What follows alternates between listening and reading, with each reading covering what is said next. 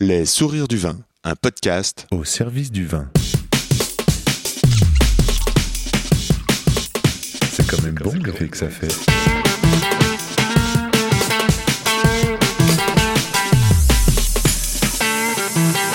Attends, regarde, j'enregistre.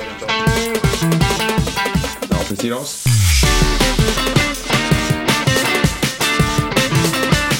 Jolie bouteille, sacrée bouteille. Hello.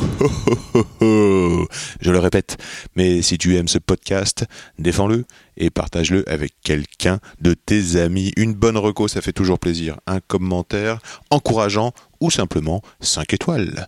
Ces petits gestes dynamisent à fond. Enthousiasme, inspiration, manuel de savoir-vivre, franche rigolade, c'est tout ce qui vous attend dans le livre Le vin pour ceux qui n'y connaissent rien de Frédéric Vigroux. Ici, c'est Yann Diologen, Les Sourires du Vin. C'est un podcast pour vous aider à cheminer dans le et les mondes du vin.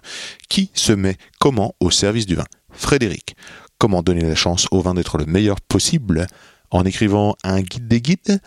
Vu que je préfère louvoyer que reculer, je me demande qu'est-ce que le bon, qu'est-ce que le bon moment, qu'est-ce que le bon cadre? Comment se plie-t-on en quatre pour que ça groove? Comment tout d'un coup l'atmosphère vibre et que les poils se dressent? Voilà ce que je veux Mieux savoir, mieux comprendre et nourrir de belles, relations au profit de nos oreilles. Le comment du pourquoi des gens du vin. Je pars donc à la rencontre de ceux qui donnent le sourire au vin, comme Frédéric Vigroux. Nous avons parlé dans le désordre de gueule de bois, de langue de bois, de Janis Joplin, de mémorisation, de prendre des notes, d'engagement, d'entrepreneuriat, de santé et de bien sûr une conversation à boire avec les oreilles. De chaussures, bien sûr. Et n'oublie pas, où que tu sois, en bas de chez toi, ou pas loin de chez toi, il y a forcément un caviste, un restaurateur passionné qui saura t'entendre et se régaler d'échanger sur le et les mondes du vin. Pour me suivre et communiquer, je réponds sur Insta, at Yann Diolo, y a 2 n d i o l o ou par email, yandiolo at gmail.com. And let's talk with Frédéric. Bonjour et bienvenue dans le podcast Frédéric. Je suis ravi d'accueillir l'auteur du livre Le vin pour ceux qui n'y connaissent rien aux éditions Idéo. Le sous-titre Choisir ses vins sans se ruiner et apprendre à les apprécier. Ce livre est une mine d'informations, pédagogiques, de savoir, de distraction. Le tout pousse à la curiosité et de manière internationale, s'il vous plaît. Avec un ton à l'air léger, euh, mais mine de rien, Frédéric apporte beaucoup de fond. C'est bourré de références bien placées, des films à boire, des livres à déguster, des vins à écouter, bref, tout est placé sous l'angle personnel, engageant, bienveillant. Il y a même de l'humour. Un exemple de question que Frédéric se pose. Quelles seraient euh, les dix bouteilles qui me suivraient sur une île déserte? T'es-tu déjà posé cette question, euh, cher ami auditeur? Alors, je me suis prêté au jeu rapidement et je me suis dit que je prendrais un Chinon Les Gréseaux du domaine Bernard Baudry, un Muscadet de Sévremen 97, un Riesling Clossand euh, Barmès Becher, un Gevrey Chambertin. Alors là, j'hésitais, ça dépend de où est ma main, euh, Sylvie Monin ou euh, domaine Armand Rousseau. Un Chablis, celui de Vincent Novissal et Clos 96, un Pinot Noir du Jura, domaine Labbé parce que je suis sentimental, un Champagne Donon Aliae, un Tavel Pfifferling parce que je le boirais d'une traite comme un jus de raisin avant de partir, un Love Pacherinck du Vic Bill, domaine du Clos des Mesdames, un Châteauneuf du Pape de Frédéric Chastan, pour avoir toujours un câlin à portée de main. J'ai choisi ces vins. Il est 9h du matin. Ça y est, j'ai soif. Je suis curieux de connaître ta liste, euh, cher ami auditeur. Envoie-moi ta réponse, euh, soit par email, hein, yandiolo.gmail.com, ou en commentaire sur l'épisode de Frédéric, at yandiolo, y a 2 n d i o l La liste de notre invité est dans son livre. Je t'invite à aller le chercher, je te rappelle. Les vins pour ceux qui n'y connaissent rien aux éditions idéaux. Même que l'auteur, il est joueur. Il y en a 11. Frédéric, pourrais-tu nous faire une carte de visite orale? Ouais. Donc je m'appelle Frédéric Vigroux, je travaille dans le vin depuis maintenant à peu près 10 ans. J'ai commencé en étant importateur et puis euh, en Roumanie, donc j'ai une boîte qui est en Roumanie. Et puis par la suite, j'ai commencé à monter une école WSET. Donc c'est euh, une école anglaise qui forme des gens au vin. Et euh, aujourd'hui, je m'occupe toujours de cette société d'importation et j'enseigne beaucoup le vin, donc toujours à Paris maintenant, et aussi en école hôtelière et en école de commerce. D'accord. T'es sommelier? Je sais pas trop ce que ça veut dire, sommelier. Je sais pas, c'est marqué euh, sur ton bouquin euh, sommelier Ouais. consultant. Ouais, consultant on va dire plutôt. Plus Alors, que les- sommelier Ouais, disons que j'ai jamais travaillé dans un restaurant, donc je trouve que c'est. euh, t'as jamais travaillé dans un restaurant Non, pas étonnant. vraiment. Ouais, pour- alors pourtant, euh, j'en consulte. Enfin, j'ai donné, enfin, j'ai fait des, des- des cartes de vin euh, dans une cinquantaine de restaurants la première année, puis je suis rapidement monté à 400 restaurants à peu près. Donc en fait, euh, je fais le travail d'un sommelier, 400 mais restaurants? À peu près, ouais, c'est à peu près ce que j'ai dû faire, ouais, au cours des, des 8 dernières années, ouais. Et comment, tu te retrouves euh, à parler des sommeliers, à parler des accords mets et vins euh, Tu es toujours en question comme si tu étais un sommelier, et puis tu marques quand même sommelier consultant Ouais, j'ai quand même beaucoup bossé la question. En fait, si tu veux, euh, être sommelier, ça me paraît être un métier qui est vraiment en salle. Moi, j'ai pas vraiment fait ça, mais d'un autre côté, je fais exactement le même métier. C'est-à-dire que je consulte les restaurants, comment faire les vins, comment faire les accords. Et d'ailleurs, c'est toujours assez intéressant, même cette question des accords, parce que selon la façon dont tu les fais, selon la façon dont tu les, envisages, tu as des choses qui sont complètement différentes. Et ça, c'est hyper amusant pour le coup. Donc, euh, travailler avec des restaurants japonais, travailler avec des restaurants euh, dans la cuisine française ou avec d'autres dans la cuisine italienne, du coup, ça, c'est fun. Et ça, c'est vraiment la partie du métier que j'aime bien. D'accord. Et 400 restaurants, comment ils t'ont appelé? Ils t'ont trouvé comment? Tu t'es fait une réputation euh, C'était quand j'étais, euh, quand j'ai commencé à faire euh, mon métier d'importateur, plutôt que d'arriver là-bas avec ma grosse caisse de pinard et leur dire allez goûtez-moi ça, tu vois, Ouais, c'est super bon. ouais. J'ai commencé plutôt à avoir une approche en disant voilà, j'ai ce vin, mais ce vin-là, il est super bon s'il est bien accordé. Simplement parce que souvent les gens te disent ouais c'est un super vin, euh, vous allez le voir c'est génial, alors que dans la réalité tu le mets avec un plat et d'un coup tout ça tombe à l'eau quoi. Donc mon oui. approche était vraiment d'être si tu veux dans, un, vend- dans l'optique de vendre du vin, mais pas simplement à venir, à venir avec le carnet de commande. Et c'est de venir avec un vrai travail euh, d'aide pour que les gens puissent acheter du vin, le consommer, mais aussi faire en sorte que le vin leur plaise parce qu'il allait dans le cadre. Et donc c'est comme ça que je suis venu à travailler avec différents restaurants. Et puis c'est devenu mes clients. Et t'as rencontré qui? T'as rencontré le chef d'entreprise, le, le- le patron, ou t'as rencontré, le chef? Ouais, je travaille essentiellement avec les patrons en fait. Ouais. Parce que les chefs, c'est marrant, dans, l'univers du vin, Ouais. je sais pas si t'as remarqué, je sais pas comment tu vois le truc toi, mais je trouve que les chefs, ils sont souvent très en cuisine, à la rigueur ils boivent un coup, mais souvent c'est le patron qui s'occupe du vin. Et euh, du coup, moi je suis plutôt avec les patrons. Alors j'aime bien les chefs aussi, mais euh, c'est vrai Parfois le patron, c'est le chef. hein. Ouais, souvent c'est vrai, parfois ça arrive aussi, ça arrive aussi, ouais. Et moi c'est plutôt les, euh, plutôt les patrons avec je, Je pense à Alain Passard, ou alors je pense au Carré des Feuillants. Enfin, tu vois, ce sont des gens qui sont dans la gastronomie et qui sont quand même passionnés de vin. Ouais. Mais ils sont peu et puis ils sont à un niveau assez élevé quoi. Ils sont très élevés. Ouais. Et le niveau de- des personnes que tu contactes. Alors, comment Ce que je comprends, c'est que tu es tout de suite dans une relation de pédagogie, finalement, de, tout de suite une relation de conseil. Euh, Ouais, alors j'aime bien aussi aller dans le. Alors dans la pédagogie, ouais, mais j'aime bien laisser dans le, dans le, dans le ressenti. C'est-à-dire que c'est quand même pas mal d'arriver avec un vin et le faire déguster avec un plat ou quelque chose, parce que c'est vrai que sinon, euh, ça peut très vite devenir un peu chiant le côté donneur de leçons, le côté un peu prof, le côté un peu chiant, que je suis déjà un petit peu, donc il faut que je fasse attention, j'essaie de me contrôler. Ouais, mais euh, 400 euh, restaurants euh, dans plusieurs pays ou en France? Alors essentiellement en Roumanie, c'est là où j'ai commencé vraiment à Roumanie, travailler, et c'est euh, là aujourd'hui où je m'attends, je prends un peu de recul, j'y vais un peu moins souvent, bah, parce que la période fait qu'on voyage un Ouais, petit peu c'est ça. Mais euh, non, aujourd'hui, et puis aujourd'hui, du coup, je- j'essaie de plutôt utiliser tout ce que j'ai fait comme travail pour euh, l'enseigner à mes étudiants euh, en école hôtelière. Et puis je reprends un petit peu certains éléments que je mets parfois dans mes cours de City, mais de manière très, très légère, quoi. La Roumanie, ça revient souvent, j'ai l'impression. Comment, comment ça arrive, la Roumanie, dans ta vie? Alors, ça arrive très tôt parce que mon père, il a monté une société en 91. Et euh, j'y ai vécu quand j'étais tout petit. Donc c'était marrant, tu sais, tu avais des rues euh, qui étaient euh, avec des trous, tu avais quasiment pas de voiture, D'accord. tu avais pas de McDo. C'est quelles années, t'avais pas- 91, 94. Ok. Et donc après, euh, après, je suis rentré en France et là, Ouais. j'habitais en Bourgogne. Ah donc la partie sud de la Bourgogne, c'est toute la partie du Mâconnais, mais sur la partie ouest, donc euh, du côté de Charolles, là où on mange, là où on boit pas. D'accord. Mais ça m'a pas empêché de, de- de commencer à piquer des bouteilles euh, à 14 ans. Je me rappelle mes premiers, euh, mes premiers vins, c'était des, des Bourgognes et les Gottés. Et euh, par la suite, j'ai continué à évoluer dans le vin. Et puis c'est quand j'ai terminé mes études que je suis retourné en Roumanie, un peu par hasard, pour faire un. Mon mémoire sur le, de fin d'études était sur le cinéma roumain, sur la place de la femme dans le cinéma roumain. La place de la femme dans le cinéma roumain. T'as Ouais, fait des études de après cinéma? 89. Ouais, un petit peu des études de médias, mais j'adore le cinéma. Donc du coup, je me suis dit, allez, on se lance là-dedans, et puis, euh, puis voilà. Alors ça n'a pas été un grand succès, mais j'ai eu mon diplôme, donc c'était essentiel. Quoi. D'accord. Et je me suis retrouvé là-bas, et puis après, euh, j'ai commencé à travailler là-bas, et puis euh, pendant 2-3 ans, j'ai fait différents jobs. J'aurais pu parier à la Voilà. manière d'être entrepreneur que tu aurais fait une école de commerce, tu vois. Ah ouais, en fait, je l'ai fait pendant 6 mois, et puis ça m'a gonflé. Je sais pas du tout C'est pas du tout mon truc, c'est pas du tout mon truc. Du coup, j'ai fait du droit après, et ça, j'ai adoré le droit. Ouais. Et puis bah, après, comme le droit c'était bien, mais que euh, bah, c'était pas toujours très très sexy, j'ai fait des, des études dans les médias. Et puis euh, voilà, et puis je travaillais un peu dans la pub, et puis finalement, je suis arrivé au vin. D'accord. Donc je t'ai coupé un petit peu, mais dans la- dans la- dans l'histoire de la, qu'est-ce qui t'a ramené en, en- en Roumanie et qu'est-ce qui amène cette société d'importation euh, En fait, tu as, pas mal de gens qui, euh, étaient dans- qui sont dans ma situation aujourd'hui, donc je pense que ça peut, ça peut en intéresser quelques-uns, parce que à un moment, quand tu as bossé pendant quelques années, quand tu as 27-28 ans, tu Ouais. dis, bon, ce que j'ai fait, c'était vraiment relou, il faut que je change. quoi. Et c'est à partir de ce moment-là où, quand j'ai eu euh, la fin de mon contrat, je me suis dit, bon, soit je rentre en France et je commence à bosser, et puis je fais un truc qui va me gonfler, Ouais. soit je me reconvertis. Donc j'ai fait un vrai schéma de reconversion avec euh, une formation euh, assez, euh, assez importante. J'ai fait le level 2 IWCT puis le level 3. Ok. Euh, par la suite, j'ai mis tout l'argent que j'avais économisé au cours de toutes mes années. J'ai pris un peu, de- peu d'argent à mon père et j'ai acheté pour 40 000 euros de vin. Et je me suis dit, allez hop, on se lance, on y va. Ah ouais. ouais, Donc là, ça a été une c'est la aventure. constitution de la cave. Ouais. 40 000 euros, ça a été euh, acheter les premières palettes. Et si tu veux, c'était marrant parce qu'au début, j'ai commencé, je me suis dit, bon, en Roumanie, il y a plein de vins qui n'existent pas, on va faire des trucs sexy, on va amener des trucs. euh, Alors j'avais commencé à importer Jean Foyard dans le Beaujolais, euh, Didier Barral dans le Languedoc, Monty en Bourgogne, Graillot dans le Côte-du-Rhône. Donc vraiment des trucs qui étaient pointus, qui étaient, qui étaient sympas, des super vins allemands, des, des vins de Reinhold Hart. J'avais importé des super vins italiens. Et puis rapidement, je me suis rendu compte que euh, le marché n'était pas prêt du tout pour ça.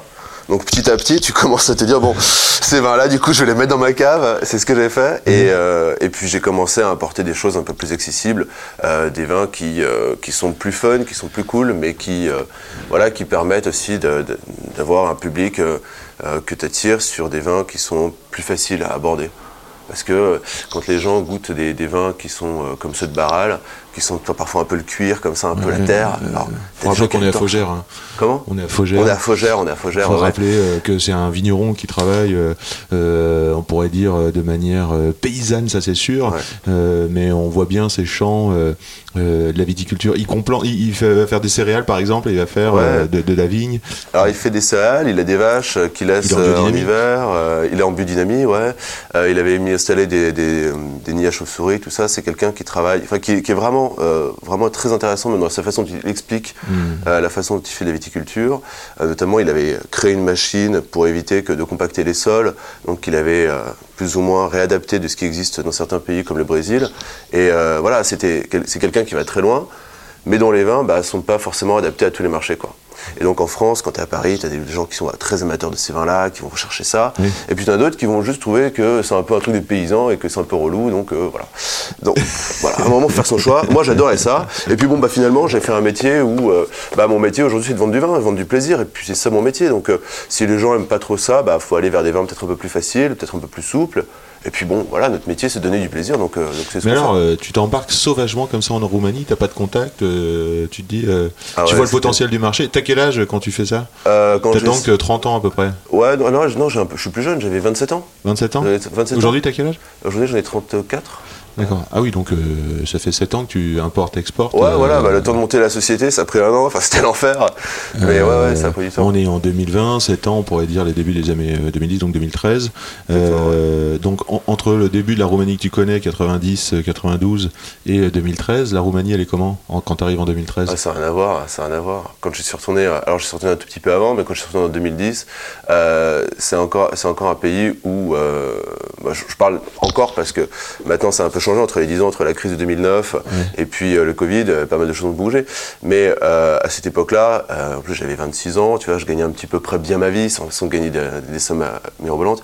Mais c'est génial parce que c'est une ville, Bucarest, qui a été élue pendant euh, trois ou quatre années de suite l'une des villes les plus cool d'Europe. Alors sais, t'as des gens qui prennent des critères genre euh, le nombre de maternités, euh, le, le- la qualité de l'air, tout ça. Et puis il y avait un magazine qui avait pris le prix de la bière, l'ouverture des boîtes, le nombre de boîtes par habitant. Et donc Bucarest, à chaque fois arrivé dans les deux trois premières à chaque année. Donc j'ai passé quelques années à vraiment faire la fête. C'était génial. C'est une ville qui est vraiment incroyable, qui est pas forcément très belle au sens où tu vas pas aller visiter Bucarest comme tu visiterais euh, Paris. Mais c'est une ville qui a un charme incroyable. Parce que tu as, par exemple, sur le boulevard Victoriaille, tu as une partie qui est euh, vraiment euh, des années 1800, 1880, donc avec des immeubles qui font un peu haussmanien. Juste après, tu as un vieux bloc communiste des années 50, vraiment dégueulasse, tout gris, machin. Et puis derrière, tu as le côté art déco des années 30. Donc c'est une ville qui a du charme incroyable. Et les mentalités ont commencé à bouger. Et puis là, depuis peu, d'un point de vue politique, ça commence à sérieusement bouger. Donc ça aussi, c'est c'est une bonne chose. quoi. Donc ça fonctionne, ton, ton, ton import-export, là aujourd'hui, ta société, t'es content? Ouais, alors j'étais plus content avant le Covid. Ouais, bien sûr, ouais. Là, euh, non, là, ce qui est dur, c'est que euh, c'est un métier, euh, la restauration, il faut vraiment aider la restauration, les cavistes, l'univers du vin, parce que moi, j'ai perdu à peu près 50% du chiffre d'affaires. Donc là, on a dû, euh, on a dû se séparer d'une employée. Euh, Il n'est pas impossible qu'à terme, on revoie un peu comment on va fonctionner, parce que c'est compliqué. C'est- Euh, c'est Pré-Covid, c'est combien d'employés ta boîte? Euh, On était 7 Ah, tout de même? Ouais, Ouais, C'est beau. 7, donc euh, ouais, c'est compliqué. T'es enseignant en marketing du vin? Ouais. De quoi? Pourquoi le, pourquoi C'est marketing quoi du vin Non, non, c'est quoi euh, le marketing du vin C'est qu'est-ce Bah, que qu'est-ce que t'enseignes Euh, T'apprends ah, quoi ouais, T'apprends quoi à qui Alors ça c'est un truc, ça c'est un truc que je trouve très intéressant quand tu regardes un petit peu tout ce qui se fait sur les discours autour du vin. Donc ça c'est quelque chose qui t'intéresse. T'as, euh, ce que j'essaie de montrer aux étudiants, c'est que selon les personnes, tu vas avoir différents types de vins, euh, différents prix, différentes volontés. Alors si tu es à Bordeaux par exemple, tu auras tout l'univers des grands crus classés de 1855. Si tu vas en Bourgogne, tu auras tout ce qui est les Henri Jaillet, les domaines de la Romanée Conti qui appartiennent à un segment, si tu veux, du marché. Qui achète ça Et puis d'un autre côté, tu as le côté un peu opposé avec, euh, on va dire entre guillemets, le bobo parisien qui va acheter les vins nature, tout ça, qui va trouver que c'est génial, même si le vin est pas terrible, bon, ça va lui plaire parce que c'est nature, et donc ça appartient à ça. Et puis d'un autre côté, tu as le petit Bordeaux à 3 euros en supermarché. Donc il faut comprendre tous ces univers-là du vin parce que euh, quand tu veux travailler dans le vin, bah, tu dois vendre différents types de vins à différentes personnes. Et donc mon idée, c'est d'amener les gens à comprendre ça et puis à comprendre aussi le packaging. Il y a une question que je pose dans le livre, c'est est-ce que c'est con de choisir une bouteille de vin parce que l'étiquette nous plaît? Bah parfois euh, non. Parce que tu te dis quelqu'un qui est malin, qui travaille sa vigne, il va réfléchir à la façon dont on arrive à faire son vin pour essayer de faire le- les choses au mieux possible. Et puis son étiquette, bah, il va éviter de mettre un vieux euh, chemin qui t'amène vers un vieux château avec un petit pigeon au-dessus. Il va essayer de faire une étiquette qui réfléchit, qui dit un message. Et ça c'est important aussi parce que euh, le vin c'est un travail qui va de la vigne et qui se finit jusqu'au moment où on ouvre la bouteille. Et je trouve que c'est intéressant de voir toute cette dimension-là pour comprendre les différents univers du vin. Ce que j'apprécie c'est particulièrement, c'est cette euh, franchise euh, de pouvoir parler de ces segments différents avec euh, beaucoup de liberté. Je retrouve ça dans le ton du livre en fait. hein. Je trouve cette liberté peut-être de l'autodidacte. on sent quand même. Alors soit l'autodidacte, soit aussi peut-être la formation WSET qui t'ouvre un, un esprit peut-être plus anglophone dans la manière de penser, où il y a une certaine liberté quoi, de, segmenter, de parler, de pas avoir peur. Aussi de prosélytisme, c'est-à-dire que tu vas tous tes bons plans, tu vas les filer quoi. Ouais. Et ça, euh, ça c'est assez touchant dans le bouquin, et j'ai l'impression que tu donnes ça dans tes cours.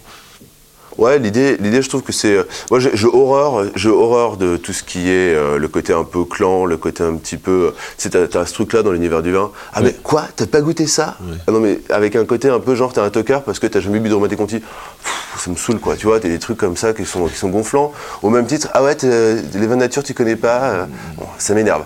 Donc, je trouve que c'est intéressant de, de prendre tous les univers. Puis, il y a un truc que moi, j'ai beaucoup appris dans le vin et qui m'a toujours remis à ma place c'est tu te mets devant un verre, À l'aveugle, et on te dit, vas-y, goûte et commente. Et alors ça, ça remet tout le monde d'équerre. Et ça, c'est un truc que j'essaie vraiment d'enseigner à mes étudiants. Leur dire, attendez, euh, faites pas trop les malins, parce qu'un jour, je vais vous mettre un vieux vin à 3,30€ que je vais acheter en supermarché, et vous allez me dire que c'est très bon. Et ça, ça m'est arrivé il y a encore pas très longtemps, j'ai fait le coup à des étudiants, et je peux te dire que euh, la bouteille à 3,30€, le Merlot IGP Pays d'Oc acheté en supermarché, euh, ça les a bluffés, quoi.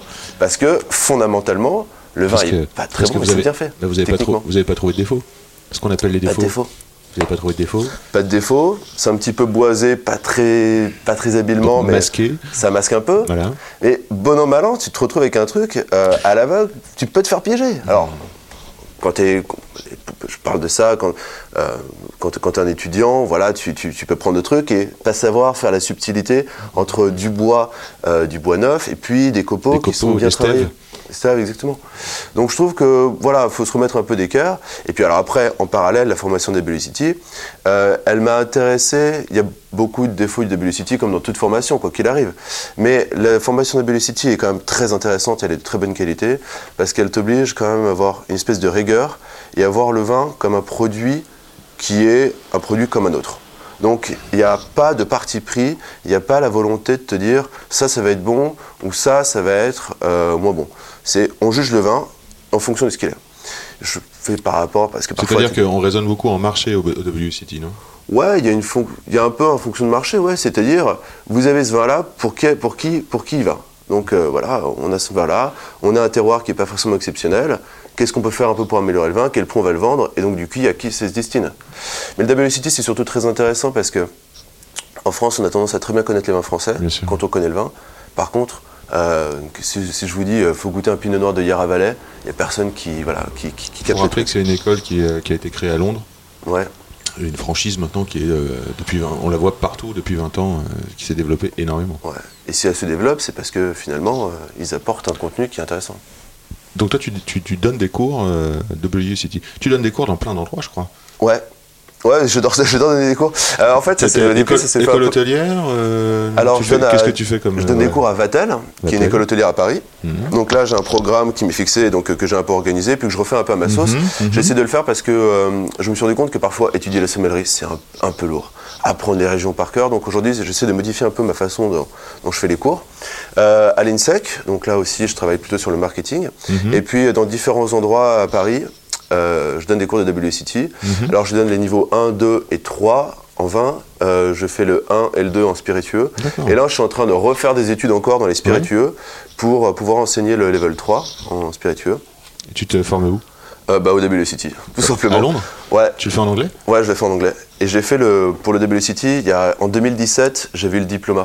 Donc il a, c'est t'as grosso modo deux années Tu l'as eu d'études. le diplôme Ouais, j'ai eu le diplôme en 2017. Félicitations, bravo. Ah, C'est un gros boulot. hein. On, on rappelle au moins deux ans d'études en anglais. En anglais, ouais, donc c'est euh, assez merveilleux. Alors faut aimer les études, hein. moi j'adore ça, donc ça me dérange pas. Ouais, ouais. Mais euh, faut, ouais, pendant deux ans, j'avais pas de week-end, quoi. Ouais. J'avais pas de week-end, et puis euh, ça, ça m'amuse parce que comme j'avais fait des fiches hyper calées, après je les ai filées à des amis, qui les ont refilées à des amis, Ouais. et donc tu as des gens qui étudient le, de- le WCT euh, au diplôme, qui parfois me, me contactent sur LinkedIn en me disant Ouais, merci, grâce à toi, j'ai eu tes fiches, euh, je l'ai eu, je me sens bien à l'aise et tout, donc c'est marrant, il y a des gens qui récupèrent. Ouais, c'est cool parce que c'est un peu l'esprit ici, quoi. Pas Et du, le- et du coup, tu parlais tout à l'heure de, de se fournir euh, à Paris en, en vin étranger. Comment tu as fait pour te fournir justement? Parce que euh, pour préparer le diplôme, il faut connaître et il faut goûter.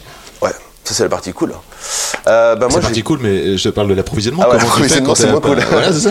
Bah, alors moi, je dis honnêtement, j'avais de la chance. C'est comme étant, comme je suis importateur, du coup, j'avais déjà beaucoup de vin euh, à disposition. Si tu veux, quand je vais dans mon entrepôt, il y a à peu près 20 000 bouteilles. Donc sur les 20 000, j'arrive quand même toujours à trouver à peu près ce qu'il me fallait.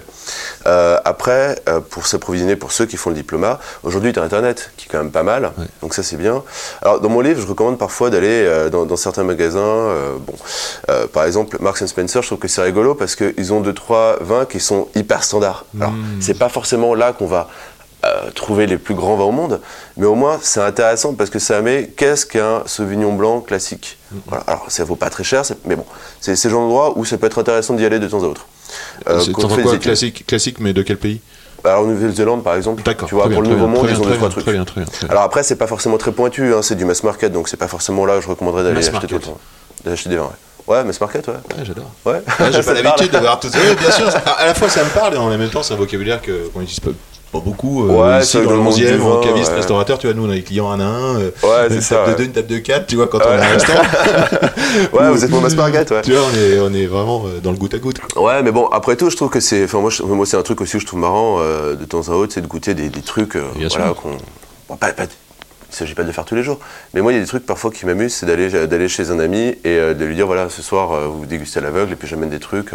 Je le fais beaucoup en ce moment. Là, j'ai une grosse période où, euh, où je bois énormément là, en ce moment des rulis. J'adore cette appellation. D'accord. Euh, je- J'en ai redécouvert cet été, donc il y a des producteurs merveilleux. Quel producteur, par exemple Euh, Là, j'ai bu euh, les vins de Claudie Jobard, bien, ouais. du Roy Gential. Euh, grand classique. Ouais, mais alors Enfin, ça, même- j'étais énervé parce que les vins que j'ai achetés, c'est de 2018, c'est beaucoup trop jeune.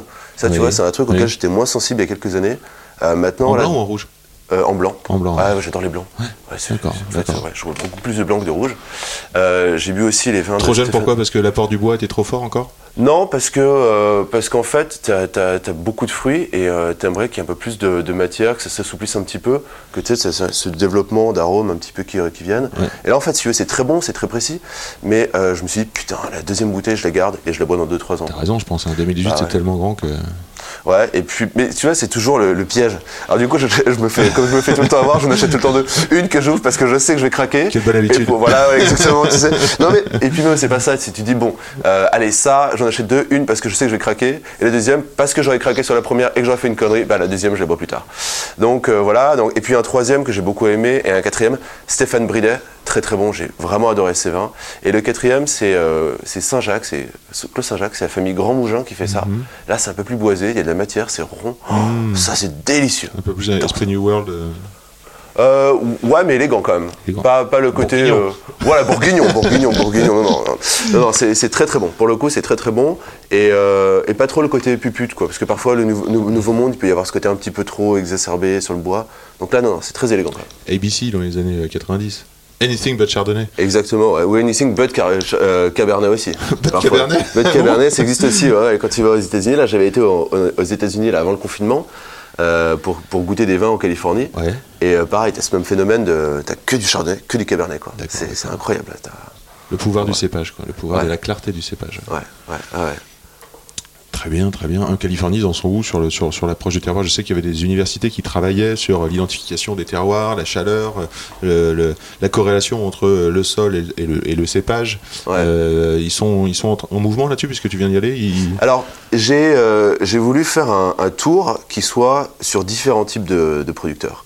Donc, j'ai été voir Ridge Vineyards, qui appartient, tu sais, à ceux qui ont, eu, euh, dans- qui ont été dans le jugement de Paris en 76, donc vraiment des, Mhm. le grand producteur. Et alors, c'est marrant parce que les Américains, ils ont un truc avec une jolie terrasse, un service top, euh, tu bois ton petit verre de vin face au vignoble. Donc, le euh, tourisme. Très organisé, ouais. Ouais. Très, très touristique. Donc, que nous en France, on n'a pas du tout. Nous, on a le côté complètement opposé. Tu Ah vas ouais. chez le vigneron, tu parles avec le mec, et c'est complètement différent. C'est deux univers complètement différents. Et puis, j'ai quand même eu la chance aussi d'aller, euh, grâce à une amie qui est, qui est Master of Wine à New York, euh, qui m'a mis en contact avec un producteur qui s'appelle Philippe Tony qui est un tout petit producteur qui est au nord de, euh, de Napa, euh, du côté de Calistoga, Santa Elena, et qui, lui, a une approche vraiment terroir.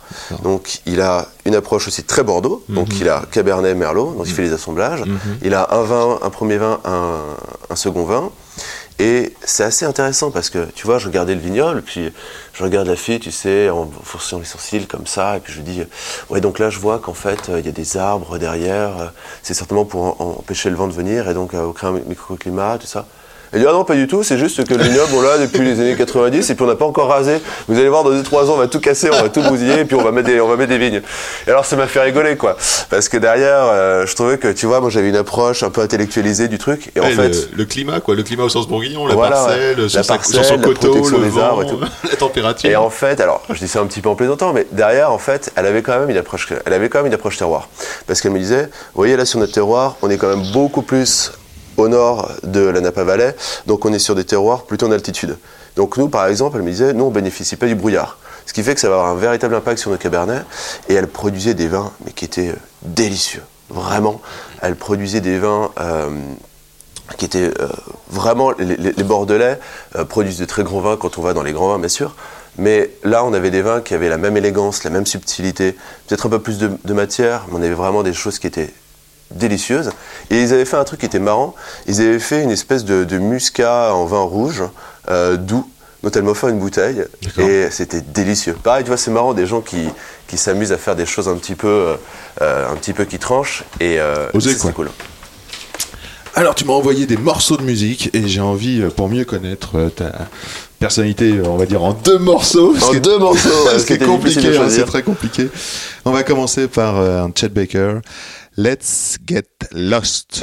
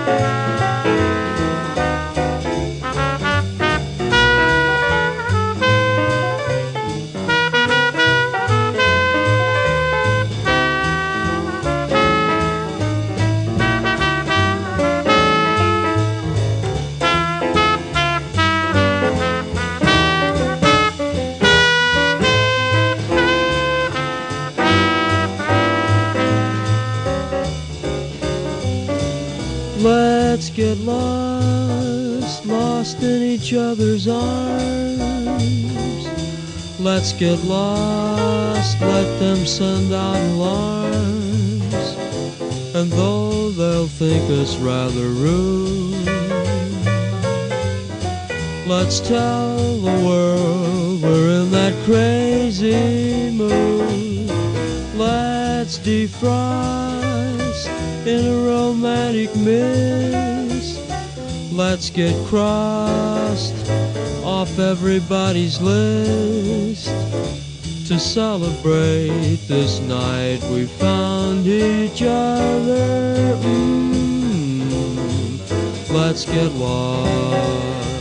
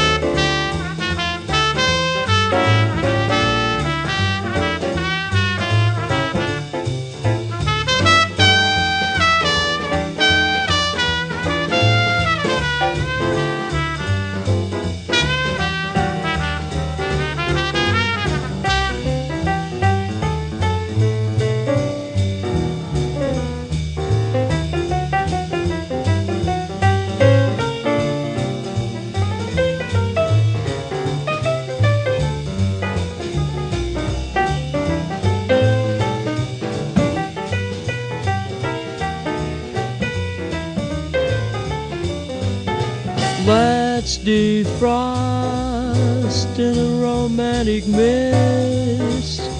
Let's get crossed off everybody's list. To celebrate this night we found each other. Mm, let's get lost. Oh, let's get lost. Let's Get Lost. Mais alors, tu sais, c'est magnifique ce morceau, ça swing, ça groove, c'est délicat, c'est raffiné, mais en même temps, ça me rappelle, ça me fait penser que dans ton bouquin, on parle de gueule de bois. Ouais. Sans langue de bois en plus, hein, on en parle, genre, euh, Ouais, mais- merci les copains d'avoir fait des soirées, euh, on sent que t'aimes la fête, euh, Ouais, j'aime bien la fête, ouais. ouais. ça- t'as pas peur d'ouvrir, t'as pas peur d'ouvrir, on dirait.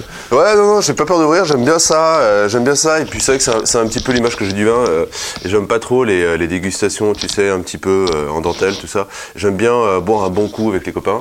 Donc ça, c'est vrai que ça, ça, a guidé beaucoup de mes années de- d'études de vin. Ça, j'ai- et puis j'ai eu des amis qui m'ont beaucoup aidé, qui m'ont beaucoup soutenu, donc c'était très sympa.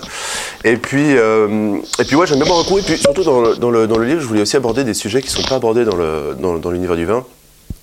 Sais, par exemple, quand tu parles du vin, souvent les gens donc, font des guides avec les cépages, comment on conserve le vin, comment on le boit. Mais il y a plein de questions pratiques auxquelles on répond pas. Tu vois, par exemple, euh, comment tu fais pour transporter des bouteilles dans une valise sans les bousiller, tu vois. Donc tu mets des bouteilles d'eau, des trucs comme ça. Ça sent le vécu. Ouais, ah, ça sent le vécu. ouais. surtout pour ma valise, ça sent le vécu. Mais effectivement, des trucs comme ça, ou même, euh, effectivement, euh, la gueule de bois, bah, enfin, tout le monde a déjà eu une petite gueule de bois ou, ou deux, donc euh, effectivement, donner deux trois conseils pour s'en sortir. Et puis il y a un sujet peut-être un petit peu moins drôle, mais qui est jamais trop abordé non plus dans la question du vin, c'est euh, comment faire attention euh, pour pas, voilà, pas tomber dans Alors- le côté trop. Alors il y a ta liste de, de, en cas de gueule de bois, il y a ta liste que je ne vais pas révéler, mais il y a aussi la liste proposée par euh, Kingsley Amis que tu as l'air de beaucoup aimer. Il dit euh, faites l'amour si vous vous réveillez aux côtés de votre partenaire habituel. Euh, si vous la connaissez pas, peut-être abstenez-vous. Ça évitera les remords et la dépression. Euh, buvez de l'eau du café au sortir du lit, sauf si vous n'êtes pas obligé d'aller bosser. Dans ce cas-là, profitez de votre lit et buvez de l'eau. Il est trop marrant. Ne prenez pas de douche trop froide, euh, ça soulage sur le moment, mais ça ne résout rien. Donc c'est inutile. Euh, Pas de tabac, pas de nourriture sur le point. Euh, et toi, tu dis, je ne suis pas d'accord. Il y a beaucoup de prises de, de position d'ailleurs dans ton livre. Je ne suis pas d'accord. Manger, ça fait du bien. Ne soyez pas dépressif. Euh, pour ce faire, rappelez-vous que euh, vous avez une gueule de bois et essayez de vous en convaincre. Personnellement, un bon film de guerre me permet de me changer les idées en me faisant prendre conscience de la chance que j'ai, sans pour autant me miner le moral comme le ferait un film danois. Je vous l'avais dit, il y a de l'humour. Sortez, vous promenez un peu, ça fait toujours du bien. Euh, on parle de la gueule de bois, mais il y a aussi un, tout un chapitre sur la santé. Ouais. Ouais, parce que euh, tous les gens qui aiment le vin euh, s'intéressent au vin, et puis bah, c'est intéressant aussi de s'intéresser parfois au risque. Alors tu sais, tu as, beaucoup de combats en ce moment qui sont menés contre, euh, tu sais, la- la- l'aide, enfin l'association contre l'aide, contre qui lutte contre l'addictologie. Et euh, souvent, on leur reproche de, faire des campagnes excessives, tout ça. Quand j'ai écrit ce livre, j'ai été donc voir euh, cette association pour essayer de comprendre comment ça fonctionnait. Tu vois, je voulais vraiment, donc je leur ai expliqué ma situation, que j'étais euh, euh, importateur et que je buvais beaucoup et que je voulais savoir quels étaient les impacts sur ma santé. Et les gens, si tu veux, donc j'ai fait ça, le type, on prend rendez-vous, et puis il me fait faire un test, et puis il me dit, bon, bah, on se revoit dans deux semaines. Alors je dis, non, non, enfin, j'étais juste venu là comme ça. Et finalement, je me suis dit, allez, on va jusqu'au bout. Et euh, j'y suis retourné euh, deux semaines après, et puis on a analysé un peu, et euh, il m'expliquait en fait comment fonctionne euh, finalement l'addictologie et comment techniquement tu peux devenir alcoolique. Parce que tu as beaucoup de gens qui sont dans, dans l'univers du vin, qui boivent un coup, et puis parfois un petit coup de trop, et puis bah, malgré tout, ça peut avoir un impact. quoi. Donc je voulais un peu m'intéresser à ça, et puis. euh, Qu'as-tu donner- découvert alors sur l'addict- l'addiction bah alors, tu te rends compte que finalement, tu, peux, tu, tu peux être alcoolique quand, par exemple, tu es avocat et que le midi, tu bois un verre à, à des, euh, à des repas d'affaires parce que ça te en confiance. Et ça, c'est un vrai risque.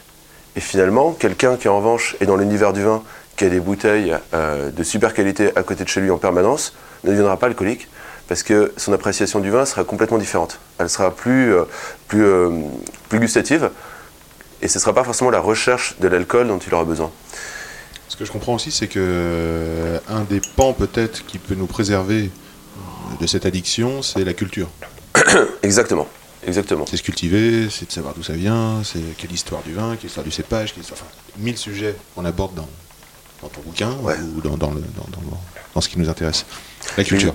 Ouais, exactement, la culture et puis euh, la, la compréhension, parce que parfois, tu sais, tu as ce grand truc sur euh, euh, le, le dry January. Alors, c'est un truc qui me fait marrer. Arrêter de picoler pendant trois semaines et pourquoi? Enfin, un mois. pff, mais ça change rien. Le type qui boit, pendant, qui boit pas pendant un mois et qui derrière se saoule la gueule tous les week-ends, ben, ça résout rien. Ouais. Même le, le médecin que j'avais rencontré m'avait dit écoutez, dans votre cas, faire un dry January ne sert à rien. Parce qu'à la rigueur, pendant trois semaines, un mois, vous allez plus sortir, vous allez voir plus personne. Ça sert à rien. En revanche, ce qu'il faut faire, c'est ne pas boire deux jours par semaine. Alors moi, aujourd'hui, maintenant, j'arrive à ne pas boire les dimanches, les lundis, et puis parfois même les mardis. Et je me fais trois jours où je ne bois pas une goutte d'alcool, parce que bah, il faut quand même faire attention à sa santé. Et ça, c'est hyper important. Donc euh, voilà, et puis bon, euh, l'alcoolisme, c'est, ça peut très vite arriver sans, sans qu'on se rende compte, tu sais, c'est ce côté un peu mondain. euh, voilà, et puis il y a aussi des trucs parfois que j'essaie maintenant je dois vraiment faire, c'est euh, le, le verre inutile. Euh, c'est typiquement, euh, tu es dans l'avion, bah, tu prends un verre de mauvais vin parce que, euh, parce que tu es dans l'avion, ça c'est inutile, tu bois un Perrier, c'est vachement meilleur. Ou euh, le verre inutile aussi, c'est euh, quand il est 4h du matin que tu as un pote qui te dit Allez, c'est ma tournée de shot, celui-ci il est vraiment inutile. celui-ci je le fais plus depuis, euh, depuis euh, allez, maintenant depuis 2-3 ans. Vite, hein Ah ouais, j'ai beaucoup évolué. Un deuxième morceau pour mieux te connaître. Tout out to die. Ça c'est génial, ça nous rappelle nos années. euh, c'est un, mouillou- un morceau fouillé, merci d'ailleurs, hein, parce que c'est un excellent morceau, je ne connaissais pas. Et, euh, mais ça me rappelle quand même mes années à moi, euh, Morchiba, euh, Bess Gibbons. euh, Ouais. voilà, c'est parti.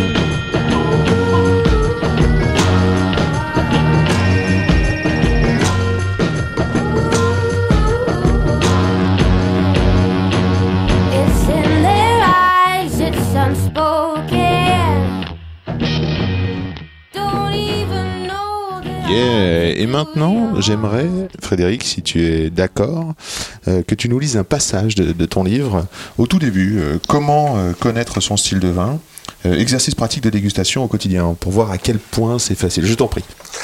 Alors, dégustateur débutant ou éclairé, cher ami, il est parfois difficile de choisir ce qu'on a envie de boire face à une armoire à vin ou en contemplant les, les étagères de notre caviste préféré. Alors, pour commencer ce livre, je vous propose de trouver LA bonne bouteille et je vous recommande d'en avoir en permanence chez vous une ou deux de ce vin qui fait plaisir à chaque fois qu'on l'ouvre. Excellente recommandation. Pour moi, ce sera un chardonnay du sud de la Bourgogne dans une appellation type Saint-Véran. Et en rouge, un Bardolino, appellation italienne de Vénétie, où on va avoir l'équivalent, peut-être on pourrait dire grosso modo que c'est un petit Beaujolais, euh, c'est l'équivalent d'un Beaujolais italien, bref. Pour vous aider à trouver votre style, voici un second conseil après avoir mis votre doigt sur la carte. Le premier truc, c'est de vous acheter une pompe vacuum. Cette petite pompe avec des bouchons en plastique qui pompe l'air et limite l'oxydation de la bouteille une fois ouverte. La pompe de vacuum présente donc deux gros avantages. Le premier, c'est qu'il vous évite de dire maintenant qu'elle est ouverte, on va pas on va pas la laisser traîner dans le frigo quand même. On va donc la boire. La deuxième, c'est que du coup, il vous permet d'ouvrir plusieurs bouteilles en même temps. C'est là l'élément important, voire essentiel pour ceux qui veulent progresser dans la compréhension du vin et trouver ce vin vers lequel on revient toujours. Ouvrez toujours trois bouteilles en même temps. Servez-vous, demandez à votre coloc favori de bouger les verres pendant que vous avez le dos tourné et dégustez, mais à l'aveugle. J'insiste toujours sur l'ouverture de trois bouteilles car cela permet de comparer les vins, de saisir les nuances et donc de progresser. Et puis boire à l'aveugle, ça veut dire être face à son verre, seul, sans information. Prendre le verre, le remuer et s'amuser à chercher ce qui peut se cacher derrière tout ça. Alors on est très loin de Louis de Funès dans la loup la cuisse, on en est même très loin. Le but, c'est de s'amuser pour certains, de se rassurer pour d'autres, d'apprécier le vin pour ce qu'il est, et non pas de se dire c'est vrai que c'est bon le pomme et d'aimer le vin parce que c'est un pomme au lieu d'aimer le vin pour ce qu'il est. Ça désacralise le jus et ça nous le rend plus proche, mais aussi ça calme notre ego. Une fois que notre bon vieux colloque a servi les trois verres, il faut boire, analyser et comparer. C'est là qu'on arrive à déterminer les caractéristiques du vin. Je recommande trois, mais plus est tout aussi bienvenu. Avec trois vins, ça permet de comprendre le vin dans sa relativité, soit par rapport aux autres, et ça le met en relief. En pratique, il faut des vins très différents au début, puis après quelques semaines, quelques semaines des vins du même cépage, mais de différentes régions, et inversement. Il s'agit en gros de prendre des vins similaires pour gagner en précision et affûter son palais. Ensuite, on oublie les cépages, on choisit les mêmes régions, et c'est là que ça commence à être intéressant. Alors, bien sûr, un peu de théorie sera le bienvenu pour vous aider à comprendre. Biblio, page 265. C'est super, merci. Euh, On sent bien dans ton écriture le côté euh, euh, pédagogique, ouvert, euh, accessible à tous et, euh, et cette vraie volonté euh, de, faire progresser ton lecteur. Tu le prends par la main et tu lui dis quoi faire. Ça, c'est très chouette. Comment tu t'es organisé pour l'écriture? Comment ça t'est venu Est-ce que tu as écrit comme un orage où, tout d'un coup tout, tout est arrivé ou ça a été plutôt un travail de longue haleine en discipline? Alors, ça m'est venu parce que j'avais accumulé pas mal d'informations au cours de mes études. Et puis, je lis beaucoup. Donc, je lis beaucoup sur l'histoire du vin. Et puis, euh, j'ai commencé à faire des cours pour l'INSEC. Et puis, j'ai commencé à faire. Et puis, à un moment, je me suis dit, bon, il y a matière à écrire quelques livres. Et puis, surtout, j'avais une espèce de frustration quand je lisais les livres sur le vin, euh, de jamais avoir les recommandations dont moi j'avais besoin. Donc, par exemple, comment tu fais pour choisir un guide est-ce que c'est mieux le guide bêta? Est-ce que c'est mieux le guide de RVF Tu choisis lequel? Le guide achète Donc je fais un guide des guides. Parce que par exemple, ça c'est important. Mais c'est vrai, tu, fais- comment? Des trucs pratico-pratiques que peuvent te donner les professionnels du vin, mais euh, que tu euh, ne sais pas quand tu apprends le vin. Par exemple, euh, est-ce que tu choisis ton caviste parce que le mec est sympa? Ou comment est-ce que tu analyses sa sélection? Est-ce que tu vas chez cette grande chaîne de cavistes avec euh, euh, le petit logo rouge? Euh, Non, mais je- je- j'en parle en même temps. Tout ce, que, tout ce que je critique en bon comme en positif sur la chaîne de Nicolas, on peut le dire, c'est que des trucs qui ont été dits par Nicolas. J'avais pas envie d'avoir de problème, donc c'est soit le PDG, soit des gens qui font les commentaires. Je fais que des relais, si tu veux. Mais ce qui m'empêche pas d'avoir d'avoir mon point de vue. Et effectivement, comment tu choisis ton caviste? Bah, il y a ça aussi, c'est important. Ça t'a pris combien de temps l'écriture du bouquin? Ça m'a pris, je, sais- ouais, je dirais euh, à peu près 150 heures de rédaction. Et en termes. Ça fait quoi ça en jour 150 Ouais, heures ça fait un, ouais, deux, deux mois de rédaction, mais si tu veux, c'est. C'est euh, quoi, c'est 10 petit, heures quoi. par jour ou c'est 2 heures Ouais, euh, alors quand, quand je m'y mets, euh, quand je m'y mets, je, je pars la journée, quoi. Ouais, je m'y mets le matin et je m'arrête le soir. Une sorte d'obsession quoi. Ouais, ouais, avec un truc. Et puis euh, voilà, ce qui prend aussi beaucoup de temps, c'est la relecture.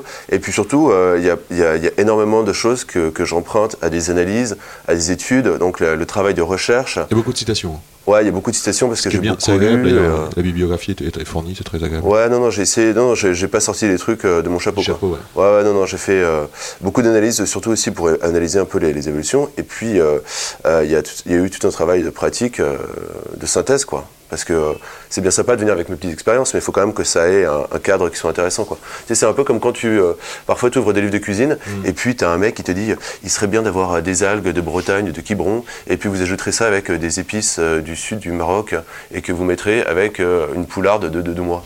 Bah, T'es là, non, euh, j'ai pas tout ça dans ma cuisine, quoi. Donc, essayer d'avoir aussi une synthèse de trucs qui peuvent être euh, euh, Ça me utilisables rappelle un excellent bouquin, ce que tu viens de dire là, ça me rappelle un excellent bouquin de Alain Chapelle, euh, La cuisine, ça n'est pas que des recettes. Ouais, exactement, c'est exactement ça. C'est exactement ça. Euh, Comment on se débat avec euh, l'auto-jugement euh, quand on se relit? Ah, pff, moi, je suis très, je suis très, dir- très difficile avec, euh, avec Ouais. moi. Pour le coup, Ouais. je laisse rien passer, quoi. C'est-à-dire que il y, avait des fois, ce que j'ai fait, c'est que, en fait, le livre, là, tu vois, il y a 200 pages. Mm. Quand je l'ai pris, il y en avait peut-être 300. Donc, en fait, tu tailles, tu tailles, Ah, tu coupes, tu coupes, tu coupes. Mm. Tu coupes pour regarder vraiment ce qui est le plus important. Et puis, tu essayes surtout d'éviter, parce que parfois, tu finis par écrire et tu finis par faire des trucs qui sont pas très clairs. Et puis, surtout, tu tombes dans une espèce de lyrisme qui devient hyper désagréable. Donc, euh, j'ai essayé vraiment plutôt de, de tout casser. Et puis, dès lors que c'est devenu un petit peu trop euh, académique, Mhm. j'ai essayé de prendre, je me le suis reformulé comme si je devais l'expliquer, et puis je l'ai réécrit de manière orale. Et c'est comme ça que j'ai voulu travailler, parce que sinon, euh, tu finis par tomber dans des trucs, et puis même parfois, ça peut devenir très prétentieux, et c'est vraiment ce que je voulais éviter, quoi. Ouais, ouais. C'était vraiment... Tu dis euh, d'ailleurs dans les remerciements, euh, ton pote euh, Yann, Ouais, merci de m'avoir relu parce que je tombais dans les travers que je dénonce. exactement, ouais. Mon ami Yann, avec qui... ouais, c'est, il m'a beaucoup aidé pour la relecture. Mon père aussi m'a beaucoup aidé. Ma mère travaille aussi un petit peu. Ma compagne aussi. Il y a eu pas mal de gens comme ça qui m'ont, qui m'ont relu, qui m'ont C'est aidé. comme le regard des autres qu'on forgé, qu'on affûté, on pourrait dire, de- ce, ce bouquin. Ouais, et c'est fondamental. C'est fondamental parce que, euh, tu sais, tu as souvent des gens qui disent Ouais, j'écris pour moi, c'était une forme de thérapie, tout ça. Non, moi, c'est pas du tout une thérapie. Moi, j'ai fait ça juste pour m'amuser, je fais ça pour que ce soit cool. Et je voulais que les gens qui le lisent se marrent un petit peu. Et puis, il y a des gens qui m'ont euh, qui m'ont dit qu'ils avaient, qu'ils avaient bien rigolé. Donc, c'était Ouais, sympa. se c'est le cas, hein, c'est le cas. Et euh, comment t'as fait? Alors, comment comment on fait? Quelle est la démarche pour trouver un éditeur? Alors, euh, pour être honnête, euh, moi j'avais écrit le livre, et puis je me suis dit, bon, si je l'édite, tant mieux, si je l'édite pas, tant pis, au moins je me serais marré. Et euh, y a, je l'ai envoyé à 15 éditeurs que j'avais sélectionnés. Il y en a euh, deux qui m'ont répondu, celui qui m'a édité et un autre. Et celui qui, l'autre, euh, c'était une belle maison d'édition. Mais euh, voilà, celui, le premier qui m'avait dit qu'il voulait méditer, il m'avait appelé, j'étais à Pomard, j'étais à la gare de... Je revenais de Pomard, j'étais à la gare de Beaune, et là j'étais crevé, une journée de cours, je bois un chocolat chaud, c'était l'hiver, et là il y a un type qui m'appelle, il me dit oui, euh, on a reçu votre, euh, votre manuscrit, en fait bah, je vais pas y aller par quatre chemins, on voudrait vous publier. Donc là, j'exulte, je Wow, sors comme ça, trop content, j'étais hyper heureux. Et puis donc du coup, je lui ai dit oui parce qu'il m'a fait confiance, tout ça, donc euh, c'était super. Alors après, il y a deux trois choses qu'on a un peu modifiées. Par exemple, le titre, moi j'avais pas ça comme titre. Il y a deux trois trucs qu'on a un petit peu revus, mais dans l'ensemble, il a vraiment respecté le cœur du livre, il en a respecté l'esprit. J'étais très très heureux. C'était un, c'est une belle aventure quoi. Comment on fait pour l'acheter ton bouquin? Bah alors tu vas euh, chez De Citre, par exemple, en ligne, tu peux le trouver en ligne, euh, à la FNAC. Il y a aussi la grande chaîne, mais en ce moment elle n'est pas très à la mode, donc euh, on évite. Et puis bah, sinon tu vas tout simplement chez ton libraire. Et c'est enfin, Le moi, pour libraire peut le commander. hein. Voilà. Donc Ouais, le libraire tu- du quartier peut le le libraire du quartier. Tu vas chez ton libraire du quartier, tu le commandes. Et puis, euh, éventuellement, je laisse mon mail. Donc, si vous êtes mon voisin, vous êtes à Paris 17, vous m'appelez, je vais le dédicacer, ça Tu peux marrant. donner ton mail encore? Ouais, alors mon mail, il est dans le livre. Ouais. Donc, euh, voilà. Ouais, faut l'acheter. Ouais, faut l'acheter, voilà, clac, faut l'acheter. Tout à l'heure, alors, il s'appelle euh, Frédéric Vigroux, euh, le jeune homme, et on, je crois qu'on le trouve sur LinkedIn, disait-il tout à l'heure. Ta trajectoire de goût, c'est intéressant parce que tu parles de. Tu vois, tu nous as parlé de la Roumanie, ça, mais dans le bouquin, très vite, moi je sens que tu parles d'accords mévins comme Jerez, Olive. Tu vois Ouais, j'adore ça. Raconte-nous ce qui se passe. Euh, dans le vin, qu- quand j'ai commencé, euh, j'ai commencé la première fois que j'ai eu une vraie émotion dans le vin. euh, J'avais passé une journée avec mon père en Provence et on avait acheté une bouteille de muscat de baume de Venise. Le soir, je rentre, on boit ça. Je départ, je devais avoir 14 ans. Je me dis, mais putain, mais c'est bon, c'est bon, c'est super. Alors là, je découvre le vin, je commence à vraiment, vraiment adorer ça. Et puis après, euh, je me mets à boire du vin, et puis j'étais étudiant. Alors tu vois, à côté de chez moi, il y avait un, un hard discounter allemand, euh, il y avait du Cabernet d'Anjou à 3 euros, même pas, je crois 2,30 euros, enfin, une catastrophe. J'ai acheté ça, je trouvais ça sublime. Le Et puis par la suite, Oui, excuse-moi. Ouais. Et puis donc par la suite, bah, j'ai commencé à évoluer, puis je me suis mis à mettre des trucs plus pointus. Aujourd'hui, euh, on est en France deux ou trois à être homologado, ça veut dire homologué pour enseigner les vins de Jerez. Les vins de Jerez, c'est donc des vins fortifiés Ouais. euh, produits en Andalousie, donc euh, différents types. Alors il y a les finos, les oloroso, les amontillado, et c'est un univers qui est absolument merveilleux. Donc les amateurs de whisky euh, connaissent souvent les Jerez parce qu'on utilise les fûts pour faire des finishes, et les amateurs de vinaigre connaissent le vinaigre de Xérès. Donc euh, voilà, en français on appelle la Xérès, XE, on appelle ça Jerez en espagnol, Et en anglais, et sherry. en anglais, effectivement. alors, juste pour euh, préciser un petit peu ton accord mévin, euh, le, le, le Jerez, tu le vois euh, sucré ou sec? Avec tes olives vertes ou noires? Merci pour. Alors, effectivement, j'ai pas été dans les détails, mais ouais. Alors, quand on boit un Jerez avec des olives vertes, il faut prendre un fino. Donc là, c'est vraiment sec. Sec. Et euh, c'est ce de merveilleux. Mais alors, euh, souvent, les gens euh, sont un peu réticents à goûter ça, alors qu'en France, on produit des vins sur un mode similaire que ce qu'on appelle les vins du Jura. Les vins jaunes, exactement, les vins de voile. Et euh, ceux qui aiment ce type de vin vont adorer les finaux. Alors, pour commencer, peut-être plutôt commencer par une manzanilla, qui est Mhm. grosso modo la même chose, sauf que c'est souvent un petit peu plus léger. Et puis euh, après, euh, les gens peut-être ceux qui aimeront ça finiront par aller vers les amontillado et finiront par aimer les oloroso, qui sont là des vins oxydatifs à 17%. Moi, tu me mets un verre de l'oroso. Euh, au début, pendant le confinement, tu sais, je me faisais un petit fond, tu sais, le soir, pendant un film. Et puis à la fin, comme j'ai retourné trois fois, bah, je me servais un grand verre et je me buvais quasiment une tasse parce que c'est bon. Mais c'est des vins qui sirotent, tu vois, c'est des vins qui sirotent. Ou alors, faut les envisager avec une belle épaule d'agneau, tu vois. Euh, Là, euh, pendant le confinement, pareil, tu fais une épaule d'agneau, tu démarres le matin à 10h, tu la, tu la, tu la manges à d'agneau 19h. confit. Confit, pendant des heures au four, à 140 degrés. J'ai relevé un accord mes vins là, qui me donne envie de, de- de filer tout droit vers lui. Euh, endive avec un sec tendre euh, de la Loire, comme un Vouvray. Ouais. Tu nous racontes cet accord comme un, comme un cabinet, on pourrait dire aussi. Ouais, exactement, comme un cabinet. Alors le cabinet, c'est vrai que du coup, tu aurais quelque chose de beaucoup plus expressif aromatiquement. tu aurais, des arômes qui vont aller vers les fruits noyaux, tout ça. Donc peut-être qu'avec l'endive, ça pourrait peut-être... Ça pourrait fonctionner. Mais franchement, ça me donne envie d'essayer. Mais Et euh, L'endive Vouvray, c'est toi qui, en Ouais, parle dans ton alors ça pour le coup, ouais, ça, alors ça, c'est vraiment super. demi-sec. Demi-sec. J'insiste là-dessus, ouais, parce que euh, très souvent, alors les accords mévins, c'est un truc qui me fascine. J'ai jamais réussi à trouver de livre sur les accords mévins qui fasse une vraie théorie. Donc j'avais commencé pendant le premier confinement à faire un livre. Alors j'avais trouvé le titre bien pompeux. C'était euh, Essai pour une théorie universelle des accords mévins. Ouais, c'est bon ça, c'est Ouais, c'est ambitieux. bon ça, ouais, tu vois, c'est pompeux et tout ça. Mais ça m'a fait marrer. Et du coup, j'ai travaillé beaucoup là-dessus. Parce que souvent, les gens travaillent énormément sur euh, les saveurs. On vous dit, ça c'est une saveur sucrée. Ok, très bien, mais euh, le, la sucrée que tu as dans une pêche et euh, le sucré que tu as dans un gros gâteau, ça n'a rien à voir. Donc c'est intéressant de travailler sur les structures, mais aussi de travailler sur les arômes. Et sur les arômes, tu n'as vraiment aucune théorie qui va en- ensemble. Moi, le pire accord que j'ai jamais fait, c'est euh, du, du, du tarama avec de l'ice tea. C'est dégueulasse, mais quand j'avais 14 ans, je mangeais ça tous les étés. Bref. Pour ce qui est des accords endive, roquefort, tu as le côté. non, endive, ah oui, endive Roquefort, ouais. c'est marrant. Ah ouais, mais tu peux mettre du roquefort aussi. bien sûr, bien mais sûr. sinon, tu en mets pas, Mais non, effectivement. mais bien sûr, bien sûr. Moi, je mets toujours un peu de roquefort parce que les endives, tout seul, c'est un peu tristoun, quoi. Oui, puis t'envoies du sel euh, vers- versus le, le sucré. Exactement, tu envoies du sel et sur la mer. Et alors, ce qui est bien, c'est pourquoi Vouvray Parce que les Vouvray n'ont pas l'intensité aromatique qu'aurait un Riesling cabinet allemand. Donc, du coup, tu as quelque chose qui va envelopper l'amertume et qui va, avec le gras euh, du, du roquefort, permettre d'avoir une espèce de, de symbiose entre le côté amer, le côté salé et le côté sucré. C'est franchement un accord que j'adore, quoi. Ça, c'est super, quoi. Génial. Tu parles dans ton bouquin de accord avec dos d'étiquette et tu te marres bien avec ça. Ah ouais, ça, ça m'a fait marrer. ouais. Ah ouais, ça, ça me fait marrer. Ça, ça me fait toujours marrer. Quand je vois parfois des dédicates, il y a écrit euh, Ce vin ira merveilleusement bien avec une belle pièce, de, enfin une belle planche de charcuterie.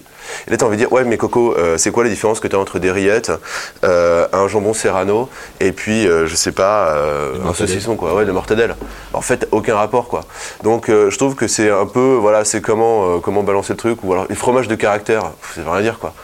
Donc euh, du coup, moi je propose une théorie dans le livre, une espèce de d'accord qui fonctionne toujours à peu près quoi. Donc euh, si tu as quelque chose de gras, bah, tu mets de l'acide. Comme ça, ça fonctionne toujours à peu près. Et un accord que je recommande, euh, que je trouve super, c'est par exemple euh, de la charcuterie type les jambons avec des rosés. Tu vois, les rosés, souvent on considère que c'est pas forcément des trucs euh, super. Mais là, ça va très bien quoi. Ça fait des, des jolis accords, surtout en été quoi, ça passe bien. Et- Ouais, non, bah voilà. Alors, euh, tu bois quoi quand? C'est une petite interview spéciale pour toi. Euh, Tu bois quoi quand t'écoutes euh, Janis Joplin? Euh, j'écouterais, je boirais bien un vin de Toscane. Ah ouais? Un Chianti. Ah ouais? ouais. Ouais. Pour l'acidité, le côté un peu acide, mais tout en, étant, tout en ayant la sensualité, tu vois. Mmh. Quand tu écoutes Summertime, pff, oh, Janis Joplin, ça c'est un morceau, quoi. Tu veux faire comprendre un pinot noir de la côte de nuit à un de tes élèves? Qu'est-ce que tu sors? Euh, je pense que je prendrais un Gevrey Chambertin, le vin préféré de Napoléon. Formidable. Tu veux entendre le son de l'océan dans ton verre? Ah Alors, bah, curieusement, pas, je ne prendrais pas un vin d'océan, je prendrais euh, certainement un vin de Sicile, un vin blanc de Sicile, un Griglio, parce que tu as toujours ce côté minéral, ce côté iodé, ce côté salin, Oui. et peut-être un vin de quelqu'un qui s'appelle Alessandro di Camporeale. Ça, Ça c'est donne, merveilleux. ça donne soif immédiatement. C'est sublime. Tu veux euh, illustrer euh, un propos euh, sur la viticulture biodynamique et un vigneron qui, qui- qui exerce et qui vinifie bien, tu sors quoi? Euh, je sors clairement, on en parlait tout à l'heure, un vin du domaine Léon Barral, un Fauvert. Je trouve que c'est vraiment euh, l'expression typique euh, d'un grand vin. Génial. Tu veux illustrer, sentir une, une vinif qui bouscule les codes. Qu'est-ce que tu envisages? Si la personne est française, que je dois choisir un vin, je prendrai un vin allemand, les Riesling allemands, parce que j'adore ça déjà. Donc euh, déjà, je me fais plaisir, comme ça, hop, on résout un des problèmes. Et puis surtout, euh, parce que je trouve merveilleux, euh, les Allemands ont réussi à garder parfois un tout petit peu de sucre résiduel dans leur vin pour casser, si tu veux, l'acidité. Et c'est ça qui fait que ça déstabilise.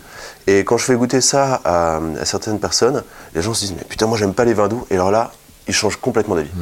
Euh, alors, ce- c'est pas forcément très original euh, dans l'univers de la vinification, mais euh, quand on est français, on n'a pas l'occasion de goûter souvent ces vins-là. Donc, je recommande vraiment à des gens de goûter des euh, Riesling Cabinet de Moselle. Faites bien attention qu'il n'y ait pas écrit Trocken à côté, parce que Trocken veut dire sec, et donc ouais. du coup, bah, on casse le truc. On en commence à en trouver un petit peu en France. Mhm. Alors, parmi les grands producteurs, bah, il y a Dr. Lawson, Gigi Proum, Egon Müller, si on a du cash. Et voilà, il y en a plein d'autres. Par contre, faire bien attention de prendre un vin qui soit de la VDP.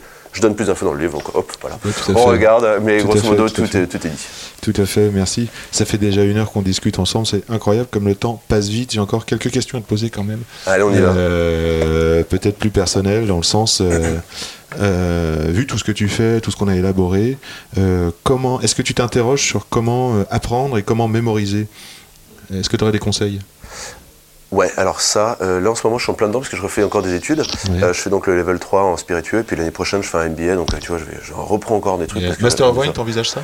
Euh, non, j'envisage pas ça parce qu'avec le Master of Wine, tu fais pas grand chose de plus que ce que je fais moi en termes d'enseignement.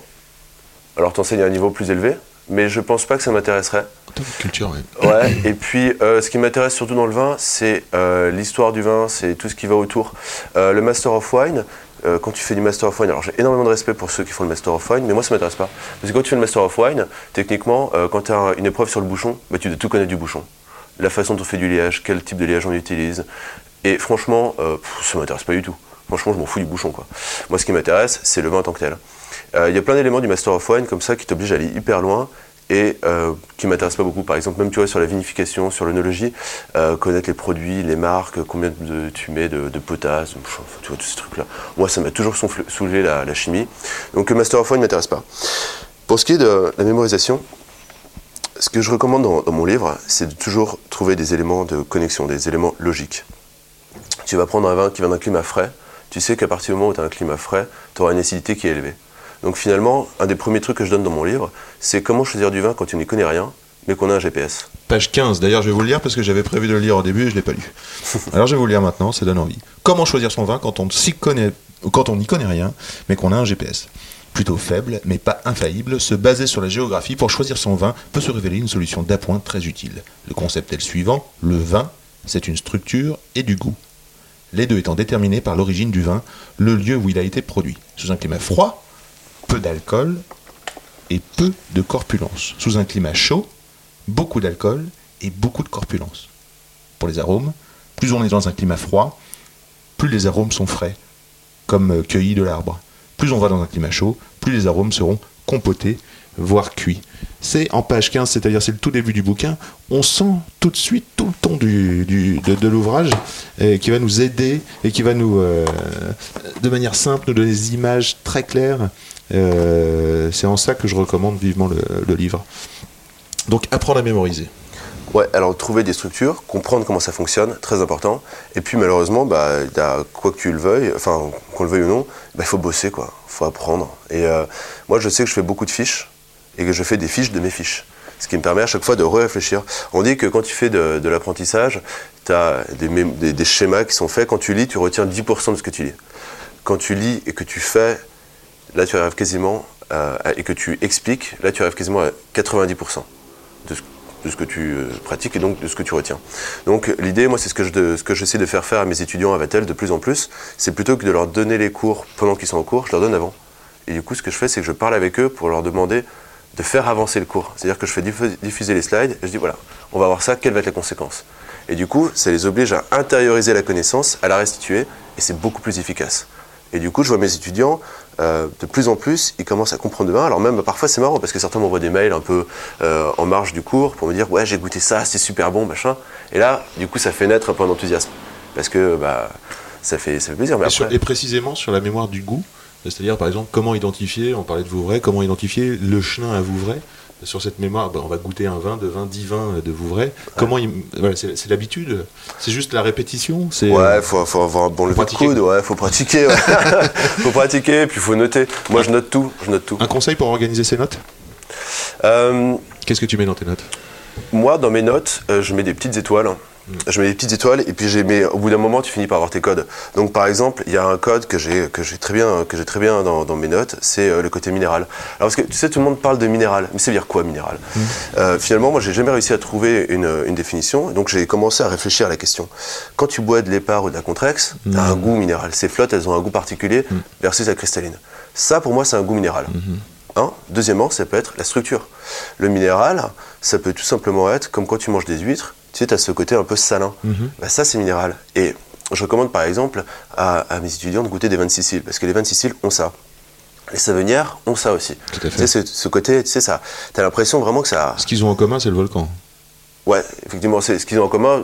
Alors, c'est toujours difficile parce que euh, quand tu regardes, en fait, euh, je C'est la que- roche. ouais, la roche, mais il n'y a jamais eu véritablement d'analyse scientifique qui a permis de prouver que tel était un lien. Enfin, il n'y a pas d'analyse scientifique qui prouve ça. Même si, après, en tant que dégustateur, tu, tu fais le lien. En tout cas, Schiste. ce qui fait la, ce qui fait la nature vraiment de ce côté minéral, c'est le sentiment que ça gratouille un petit peu la langue. Oui. Et c'est ce qui, moi, j'adore. Ce qui est du coup très différent de l'acidité. Parce que l'acidité, c'est comme le citron. Tu vois, ça fait, ça nettoie la langue et après, ça fait saliver. Donc ça, c'est- ces questions-là m'intéressent, euh, m'intéressent vachement, quoi. Génial. Eh bien, euh, on, on touche à la fin. Je vais quand même regarder tes chaussures. Je les ai vues tout à l'heure. Elles sont magnifiques, les chaussures. Ce sont des Doc Martens montantes bordeaux foncé. On pourrait dire euh, rubis euh, foncé. Elles ont l'air neuves. Ouais, bah pourtant, euh, ça fait quelques années que je les ai. J'adore les Doc Martens. Mais ça veut dire que tu les entretiens hyper bien. Ouais, ah oui, c'est vrai, elles sont cassées sur la. Elles sont cassées, enfin je veux dire, il y a la cassure, il y a le pli du pied Ouais, euh, ça, sur, le- ramasses sur le ce genre. talon. Ouais, c'est. Le chant de Doc Martens, c'est mon côté rebelle anglais. j'aime bien ça, ouais. Ouais. Oui, c'est vrai, ça fait tout à fait anglais. euh, Ouais. euh, ça va très bien avec la veste noire le jean. Un côté punk? Un peu punk, ouais, tu vois, tout off to die, ouais, comme le morceau qu'on a choisi, ouais, c'est pas mal. Quel serait selon toi le, le pouvoir euh, magique du vin? Ah ouais, question. Euh, là, ce, qui est, ce qui est merveilleux, le, le vin, c'est que parfois ça peut rendre les gens un peu cons. Euh, moi j'ai remarqué ça, t'as des gens qui commencent à se la péter parce qu'ils aiment ça, mais t'as aussi des gens qui euh, finissent par euh, devenir vraiment meilleurs. C'est le pouvoir magique du vin et un petit peu de l'ivresse, c'est quand même d'arriver à vraiment, dans certains cas, rapprocher, rapprocher les gens entre eux. Et ça, c'est peut-être ce qu'il y a de vraiment plus beau. Magnifique. Est-ce qu'il y a une idée reçue ou contre laquelle tu voudrais lutter ou un message que tu voudrais faire passer qu'on n'aurait pas évoqué là pendant notre heure de discussion? Ouais, il y a quelque chose que je dis très souvent à mes étudiants, euh, oubliez jamais que le vin, à la base, c'est un gros kilo de raisin qu'on a écrasé et qu'on a fait fermenter. C'est juste ça. Donc, euh, il y en a qui le font mieux que d'autres, bien mieux que d'autres même, mais à la base, c'est ça. Ça reste un produit qui est euh, un produit de consommation. Euh, C'était longtemps considéré comme un aliment. Aujourd'hui, on considère que c'est un, un- un produit de plaisir et qu'il faut quand même garder la traite froide par rapport à ça. Euh, Il y a tellement de gens qui vous font des grands discours là-dessus que ça finit par être gonflant. Donc le vin, c'est un kilo de raisin écrasé et ça donne du plaisir, et tant mieux. Donc faites attention, tombez pas dans le piège de déifier les producteurs, parce que là, tu vois, je regarde un documentaire sur, euh, euh, sur un, un grand producteur, Jaillet, Henri Jaillet, et finalement, tu te dis, le type, avant que ça devienne une, vedette chez les Américains, c'est quelqu'un qu'on regardait, euh, voilà, qui faisait des bons vins, mais voilà, c'était pas euh, quelqu'un dont les bouteilles étaient vendues euh, aujourd'hui jusqu'à 50 000 euros, tu vois. Quand tu vois qu'il y a une bouteille de Romanée Conti qui a été vendue pour 465 000 euros en 2018, le prix de mon appart à Paris, tu vois, tu te dis, non mais ça devient n'importe quoi. Et je trouve que ça, faut pas oublier. Moi, je goûterai jamais de Romanée Conti dans ma vie, peut-être. Euh, Enfin, ça m'est arrivé une fois, mais bon, c'est autre chose. mais euh, tu vois, je goûterai jamais un vin d'Henri Jaillet. Bon, bah, c'est pas grave. Pas très grave. Bon, bah, je goûterai plein d'autres trucs. Donc voilà, je trouve qu'il faut garder un peu la tête froide et puis euh, se faire plaisir avec les vins. Et puis voilà, on peut trouver de très belles choses euh, qui sont encore accessibles et tant mieux comme ça. Tu vois, il y a des jolis cavistes qui font des, qui arrivent à te sortir des bouteilles, tu vois, des, des petits créments faits par des jolis producteurs. Euh, on parlait de Vouvray, tu vois, des, des- des producteurs de chez Shiden, comme Shiden par exemple, tu vois, c'est des bouteilles qui, euh, dans ces zones-là, atteignent maximum 30 euros, mais ça produit des, des émotions, quoi. Et c'est très bien comme ça. Merci Frédéric. Merci Yann, À bientôt. avec plaisir. Salut. C'est quand même bon l'effet que ça fait. Welcome back, chers amis auditeurs. Merci d'avoir écouté juste là. Un petit mot en commentaire ou 5 étoiles, ça rend fier, ça rend fort. Alors, let's go. Glu, glo, glou, glou. Et hop, c'est fait. Marocco, c'est l'insta de Felipe Musica. Upside down. Waouh, le son, bien joué, bien joué. Merci Felipe et Musica pour le son. Merci encore Frédéric Vigrou pour ton temps. Et merci pour les relectures et les mots at Aurélie Soubiran. Pour me joindre, Insta at yandiolo, y a 2 n d i o l o ou yandiolo at gmail.com. Au plaisir de se croiser ici ou là.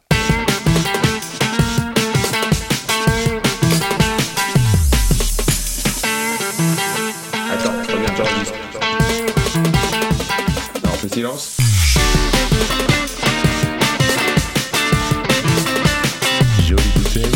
Sacrée bouteille.